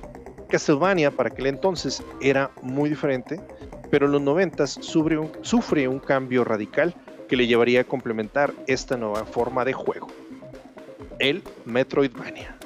Ay, ¡Sí! Mejores juegos no hay, güey. el, Metroidvania. el 70% de los indies son Metroidvania. Sí, y todos son Así es. 2D, y todos son side scroller y, y todos están en, en pixel art. Pero son No hermosos. importa, güey, unos bien hermosos. Sí, sí, sí, Sí, Hollow. Knight, güey. O sea, come no on. me Ori. Ori, oh, Ándale, Ori. Ori. Bueno, yo ¿Cómo el, el- creo que el más que jugué. Oh, sí, a mí- oh, no, no, manches, Este. el que más me ha gustado últimamente fue el Bloodstain. Que pues es también la secuela espiritual. De Castlevania, ¿no? Pues sí, soy espiritual de Castlevania. Castlevania, así es. Ah, bueno, eh, como les dije, aún quedan dos grandes innovaciones por hablar y una de ellas es la evolución de Adventure. De hecho, ya habíamos platicado un poquito acerca de esto. Las aventuras de acción y exploración en vista top-down ya existían. Los hermanos Stamper, aquellos que crearon más adelante eh, Rare Studios, ya habían creado el juego Attic Attack en los años dorados de la Spectrum, que también eso ya lo platicamos en, eh, pues, en, su episodio de la Bitstoria.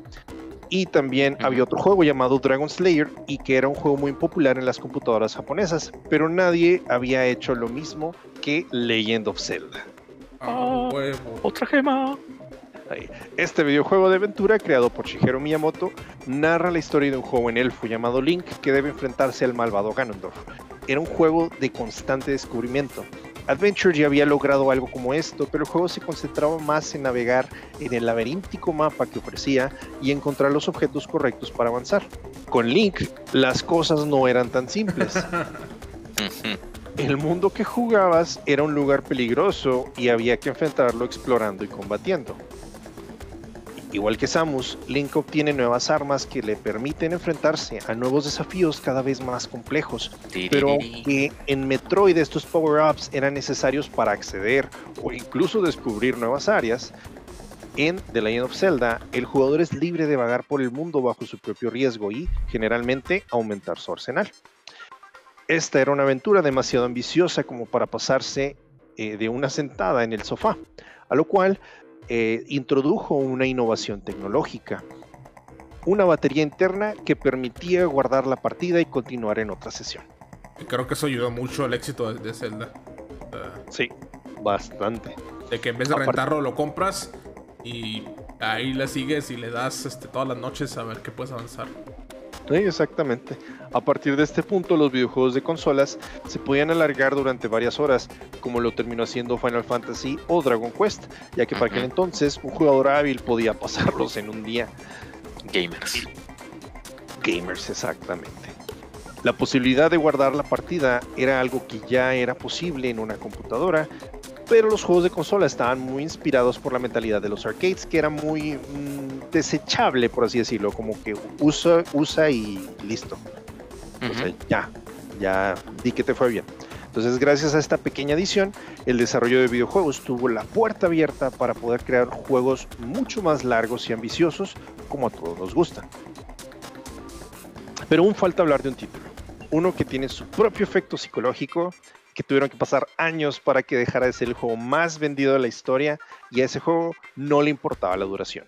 Todo era cuestión de rejugabilidad, por supuesto. Y, el extraterrestre, así. Siendo ah. todos los nombres. Sí, vaya, vaya, tienen casi casi. Ah, con esto nos vamos a la madre Rusia.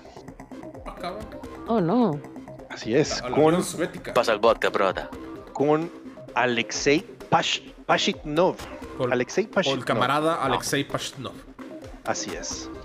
Este era un hombre que había nacido en la Rusia soviética y que disfrutaba mucho de los rompecabezas y acertijos. En su infancia había jugado con Pentominos, un juego que trataba de acomodar figuras en un marco rectangular de la manera más eh, eficiente posible. Cuando creció pasó a trabajar en una institución de investigación y desarrollo gubernamental y durante el día trabajaba en tratar de desarrollar nuevas tecnologías, pero durante la noche se reunía con varios de sus compañeros que querían hacer algo más, videojuegos. Excelente. Lo que todo comunista quiere hacer. Sí. Así es. Uno de sus compañeros aprovechaba que tenía las computadoras necesarias y comenzaron a realizar ingeniería inversa en Pac-Man para poder estudiarlo. Como todo buen ruso, no crea su propia tecnología, nada más la hace ingeniería inversa. A huevo. Muy bien. Como todo buen diseñador, no te creas, no es cierto. Pero ah, también quería realizar algo y se inspiró en su amor por los pentominos y los rompecabezas. Desafortunadamente, la potencia de las computadoras soviéticas no daban para mucho, entonces tuvo que cambiar la idea de los pentominos, que son figuras de cinco partes, a figuras de cuatro. Y también redujo la variedad de figuras posibles. Con esto, habían nacido los tetriminos. Ah, ya. ¿Y los churrominos? Desde ahí, Alexei Pachinov eh, empezó a diseñar un juego como el de los pentominos. Se ofreció una caja y una serie de piezas y había que acomodarlas de la mejor manera, pero no ofrecía mucha interactividad, así es que comenzó la lluvia de ideas. La pantalla sería vertical, igual que en Pac-Man, y los tetriminos no serían encajados por el jugador, sino por la gravedad. Pero surgió un problema. Al principio la pantalla se llenaba después de cierto tiempo, no importa lo que hicieras, y lo único que había que rescatar era qué tan hábil se había sido para acomodar las piezas sin dejar espacios vacíos, hasta que surgió un cambio más. Al completarse una línea entera, esta se borraría y todo lo demás encima de ella bajaría. De esta forma, un jugador habilidoso podría durar bastante tiempo y si llegaba a cometer un error, podría corregirlo eventualmente despejando líneas. Todavía no tenía nombre, pero con esto acababa de nacer Tetris. Me suena conocido. como, que lo llegué, como que lo llegué a jugar mucho en la clase de probabilidad estadística en la universidad en Facebook. ¡Güey! ¡Sí es cierto! Tetris Battle, todavía me acuerdo de esas. Ay, los juegos en Facebook. ¿Qué, qué tiempos aquellos, qué tiempos aquellos. Vatos jugando y no dejan dormir, güey. Ah, Dios mío. Pashitnov y sus compañeros sabían que tenían algo entre manos, pero hacer una compañía para vender su título sería algo imposible de realizarse en la URSS. Además, Tetris se desarrolló en un instituto de financiación gubernamental, así es que técnicamente era nuestro Tetris. Excelente, del pueblo, de la Unión Soviética, de Stalin. Pero el equipo de ingenieros quería ganar dinero con su creación. Al inicio Tetris se distribuyó gratuitamente a través de las computadoras IBM PC de la Unión Soviética, pero tras su paso a Hungría, que no era un país que eh, estuviera anexado a la URSS, pero sí estaba alineado con los mismos ideales, Sí. eh, pues tenía, o sea, tenía su influencia, entonces varios agentes occidentales se interesaron en el juego. Desde su creación, Tetris era un juego adictivo hasta el que sí. punto que uno de los compañeros de Pashitnov, que trabajaba en el departamento de psicología, quiso destruir todas las unidades que habían distribuido porque temía que sus compañeros se volvieran adictos al juego, así de ese grado. Todo el mundo que veía Tetris lo quería, pero debido a las tensiones de la Guerra Fría y al hecho de que nadie sabía claramente quién había hecho el juego de eh, el aspecto de las licencias, pues fue un pequeño desmadre. Más con el miedo de que, ah, güey, esto es un juego ruso, ¿qué tal si lo metemos a Estados Unidos? Resulta ser eh, un dispositivo escucha para espiarnos. Ah, güey, aún Sí, así, claro. ah, sinceramente es que explicar todo lo que pasó podría tomar bastante tiempo para, Me imagino. para hablar de ello, pero Sí. podríamos resumirlo en que varias compañías llegaron a hacer Tetris sin licencia o con licencias de muy dudosa procedencia. De hecho, hay una empresa de la cual ya hablamos, Tengen, fue una de estas compañías las que tomó ventaja de esto. Pero las cosas no mejoraron para Pashitnov hasta que conoció a Hank Rogers. Y es curioso cómo la vida da vueltas, puesto que Hank Rogers era un holandés que se asentó en Japón y ayudó a popularizar el RPG con The Black Onyx en aquel país, que es de lo que estábamos hablando ahorita. Sí. Este hombre era un desarrollador de éxito que comenzó a crear lazos con Nintendo. Lo que al principio fue desarrollar los videojuegos que el mismo Yamauchi le sugería, terminó por convertirse como un cazador de ideas, buscar grandes premisas de videojuegos para llevarlas a Nintendo. Rogers terminó siendo enviado por Nintendo para competir por los derechos oficiales para publicar Tetris, pero además influiría en una de las decisiones más importantes que la gran N llegó a tomar en la década de los 90. En aquel tiempo, Nintendo se estaba preparando para lanzar el Game Boy de Gunpei Yokoi al mercado estadounidense y querían ofrecer un juego junto con la consola para que resultara más atractivo comprarla. La decisión era obviamente usar a Mario, o sea, eh, tienes algo en Nintendo y no lanzas a Mario, pues, entonces qué diablo estás haciendo, ¿no? ¿Y esta basura qué? Sin embargo, Rogers tenía una idea dis- distinta y habló con Minoru Arakawa. Si quieres que los niños compren tu consola, entonces pon Mario. Si quieres que todo el mundo juegue, pon Tetris. Ver. ¿Era Sid? Que estaba haciendo en absolutos, bueno, manches. Nin- Nintendo terminaría haciéndose de la licencia de Tetris y saldría junto con el Game Boy. Desde ahí, Pashitnov y Rogers comenzaron a trabajar juntos hasta que en 1996 fundaron The Tetris Company, momento en el cual Pashitnov comenzaría a percibir una ganancia de las regalías de Tetris. Casi 10 años 10 tuvieron que años pasar para que después. empezara. Damn. No mames.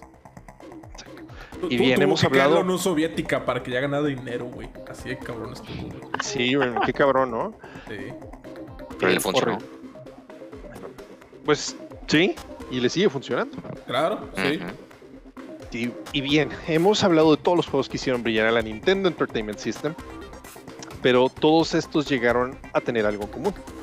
Sé que habíamos hablado del hardware en el capítulo pasado, pero es que esto merece ser distinguido aparte de, ah, o sea, aparte de lo demás, por ser igual o más revolucionario de todo lo demás que hemos hablado hasta ahora. Antes de la NES, cada consola tenía su propio control. La Atari 2600 tenía el joystick, la Odyssey tenía los diales para, en cada lado del control para mover eh, las cosas en la pantalla, como las raquetas del table tennis. Y pues hoy en día todos los controles, sin importar la consola, tienen un formato base. Cuatro botones, dos palancas, botón para pausar, otro para opciones y un D-pad. Una direccional. Así es. Si llegaron a escuchar nuestro episodio de Gunpei Yokoi en personajes ilustres, entenderán el por qué hago tanto énfasis en esto. Esto fue una idea que Yokoi patentó y aplicó por primera vez en uno de sus tantos Game Watch y que él mismo insistió en usar para la Famicom. Gracias al éxito de la consola, se consolidó como el primer estándar de controles en los videojuegos. Y la siguiente vez que veríamos algo así de revolucionario sería con las palancas analógicas del PlayStation más de una década después. Ese éxito, papá. Sí, no manches. La direccional ya platicamos un chorro de eso y de cómo pues, sin él en realidad podríamos asumir que eh, sin, sin que Gunpei Yokoi hubiera hecho eso, pues la verdad es que los videojuegos hoy en día hubieran sido algo totalmente diferente. Vaya que sí. Y sí, no, no manches. Y pues todos siguieron esta tendencia excepto la PC. Y no, no, no es por hashtag PC Master Race, no, no es por ahí. Todos los juegos tenían en común el teclado y el mouse, pero los controles variaban bastante dependiendo del juego que se jugaba. Por ejemplo, en Attic Attack, los botones para moverse a la izquierda o a la derecha eran la Q y la W. Hasta ahí no hay tanta bronca, ¿verdad? Para subir y bajar eran la E y la R. Ah, cabrón. Y para poder atacar era la T. Ah, caray. Muy bien. Arre. Sí, no, estaba, me extrañó. No era lo más intuitivo que digamos. Por muchos años cada juego tendría su propio esquema de controles y hasta que llegaría, o más o menos como, llegar, eh, como lo tendría Doom, que utilizaría únicamente el teclado. Hasta que en 1996, un joven llamado Dennis Fong, que de hecho es considerado el primer gamer, así, primer gamer, Ah, ok, qué título. Cabrón. Tiene su diploma. es, eh, tiene, no, no tiene su diploma, tiene récord Guinness. Muéstrame ser- sus Ah. credenciales. Tiene el récord Guinness el primer gamer. Ok, ¿quieres sus credenciales? Ahí te van. También es comúnmente conocido como Thresh. Y este ganaría ¿El un torneo de Quake al legendario John Carmack, quien había apostado su Ferrari a quien le ganara. ¿Y qué Ay, controles utilizó? La W, la A, la S, la D y el mouse. Y el resto es historia. Vaya. Hmm. ¿Cómo ganaron Ferrari con WSD? Ok, entiendo por qué es el primer gamer, güey, lo pruebo. Sí, sí, sí, sí, sí, sí. Ahí muere, muere, güey. Pero hablaremos de esa increíble hazaña más adelante en otro capítulo de la Historia. Ah, De hecho, de hecho se dice, no, no pude encontrar fuente, no, no pude este, asegurarlo, pero en algún momento leí que este Thresh, o al menos este nombre, es la inspiración del Thresh que tenemos en LOL. Órale. No sé exactamente cómo se relaciona, digo, necesito buscar, necesito hacer fact check, tal vez para cuando toque hablar de, de los FPS y de, de todo eso, podría, podría ahondar un poco más al respecto. Pero sí, ¿Por qué gamer? What a gamer. Mientras tanto, Nintendo no solamente había asegurado el mercado de consolas caseras, sino el de las portátiles con el Game Boy. Su diseño simple, su precio barato y sobre todo su catálogo logró que la consola no tuviera un gran competidor durante muchos años. Sí, Tony lo tiene, güey. En aquel entonces eh, tenía eh, la Sega el Game Gear, que era muchísimo más poderoso en cuanto a gráficos se refería, pero eso mismo limitaba su portabilidad y por su tiempo de vida y su excesivo uso de baterías. Creo que ya hemos platicado de Sí, eso, eran güey. 8 Sí. pilas AA y duraba Sí, güey, no manches, güey. comparado contra las 4 pilas AA del, ¿cómo se llama? Del Game Boy, Game Boy. creo que duraba un chorro más, era como 8 más. Sí. ¿Usaba cuatro pilas el Game Boy? Sí. Sí. Cuatro pilas doble Ah, Sí. Ujú. Pensé que Ya- eran ya- dos. Ya, de- no, el, el Game Boy No. Color ya después utilizó dos. Ah, ok, Sí, sí. sí, Sí, sí, sí, sí, sí. O sea, a a- antes del Game Boy normal estuvo el Pocket. ¿no? Eh, no, fue el Game Boy y luego el Game Boy Pocket y luego después fue el Game Boy Color Ah, raro. Y luego Game Boy Advance. y luego ya después el Game Boy Advance. Ah. Y el SP. Nintendo había llegado a la cima y se había puesto cómodo. Obviamente no quería dejar el trono que había alcanzado, así es que se encargó de crear publicidad para sí mismo. Necesitaba una forma de mantener al público informado acerca de su catálogo. Había que vender no solo lo que se estaba jugando en este momento, sino también lo que estaba por venderse de la marca. Así es que en 1988 una mujer llamada Gail Tilden, directora del marketing de Nintendo of America, crea Nintendo Power, que en aquel entonces fue la primera fuente de periodismo de videojuegos especializada. Y esta contenía avances, reseñas, entrevistas y pues cosas y así. Pero todo en realidad era otra forma de publicidad para Nintendo y vaya que tuvo éxito. Todos los meses habían grandes cantidades de personas que las compraban para poder revisar las guías en busca de consejos para superar el nivel en el que se habían quedado atorados. Para sorpresa de ninguno, esto creó un precedente y muchas personas comenzaron a copiar el estilo de periodismo en línea editorial de Nintendo Power. Comenzarían a ver revistas que tendrían artículos que leerían personas que solo están buscando a alguien que piense igual que ellos. Y pues podría decirse que no fue la mejor práctica del periodismo libre, pero pues lo hecho hecho estaba y a Nintendo le importaba poco. Su idea había funcionado y había afianzado su lugar en el mercado de los videojuegos. También algo que ayudó un chorro a Nintendo es que tenían su línea telefónica, güey. Eso, justamente es a lo que iba. Tenían su línea telefónica mo. eh, en la cual tú podías marcar y una persona te contestaba y le pedías el consejo para, no, sabes que estoy atorado aquí, ah, no, sí. Y la persona con así con una diadema agarraba su pinche catálogo y un chingo de guías y apuntes y no un chorro de cosas y la abría. No, pues mira, busca esto, intenta esto. Ah, no, sí, muchas gracias. Y pum, colgabas. El, rollo Así. es, el rollo es que te cobraban como sex line, güey, te cobraban el minuto, se me hace. ¿Y cómo sabes? ¿Y cómo sabes? Porque, güey, no, hablan de esto. Una persona que trabajó para esa, para esa línea telefónica, eh, lo entrevistan en este documental que he platicado de High Score. Ajá. Hablan, hablan más a fondo acerca de Nintendo Power y acerca de esta línea telefónica de, Ah, de ayudas. Está, otra vez lo vuelvo a recomendar, ese maldito documental está chingoncísimo. Y sí, o sea, ese güey básicamente o sea, te platicaba que le pagaban por jugar. O sea, cuando no estaba atendiendo una llamada, estaba jugando NES. Estaba jugando pues para poder tratar de conseguir más cosas. O básicamente su jale era tomar notas de todos los Todo juegos. por el bien de los gamers. Así es. Muy bien. Ahí fue algo demasiado delicioso. Y pues sí, güey, está. Este. Digo, es algo bastante cabrón. Sí. Pero pues digo, eso, todo el mundo, todo eso fue publicidad y todo eso pues afianzó su lugar, su escaño, su pedestal en, en el lugar que tiene ahora en el mercado. Gracias a todo esto, el videojuego renacería como ave fénix en los Estados Unidos y comenzará el largo camino para recuperar la gloria que alguna vez había poseído Atari en los 70s. En cuestión de unos pocos años, los videojuegos dejan de ser un mercado de nicho para bastantes comerciantes y pasan a ser su principal fuente de ingresos y el mundo lentamente se acercará con curiosidad a sus propuestas. Desde luego esto permeará, permeará en su público y en algún momento de la historia Mario llega a ser más popular entre los niños que el mismísimo Mickey Mouse. Y lo curioso es que los dos Sí, que vas a decir está- que están de rojo. Jesucristo. Vaya. Jesucristo. Ah. Jesucristo. Entendí esa referencia a los Beatles. Sí, Ah. Ay, güey. Ah.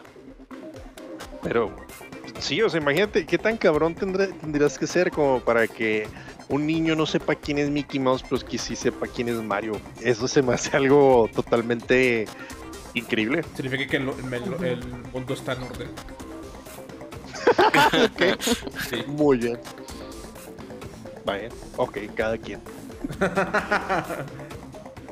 Pues, sí, puede que tengas un, tienes un ahí un dejo de razón. Pero oye, Sosa, ¿y qué no la Master System de Sega también estaba en ese tiempo? Bueno, pues eh, sí, Existía. sí, pero es que además de que es difícil el poder cubrir tantos años en un solo episodio, eh, pues en realidad todo el gran boom fue liderado por la Nintendo Entertainment System. Eh, la Master System sí tenía sus juegos originales, ya lo mencionamos, como el Fantasy Star, y sí marcaron de manera importante en varios aspectos, pero la gran mayoría de sus juegos eran ports de arcades. Pero no eran originales. Sí, no eran, pues sí, originales, exactamente.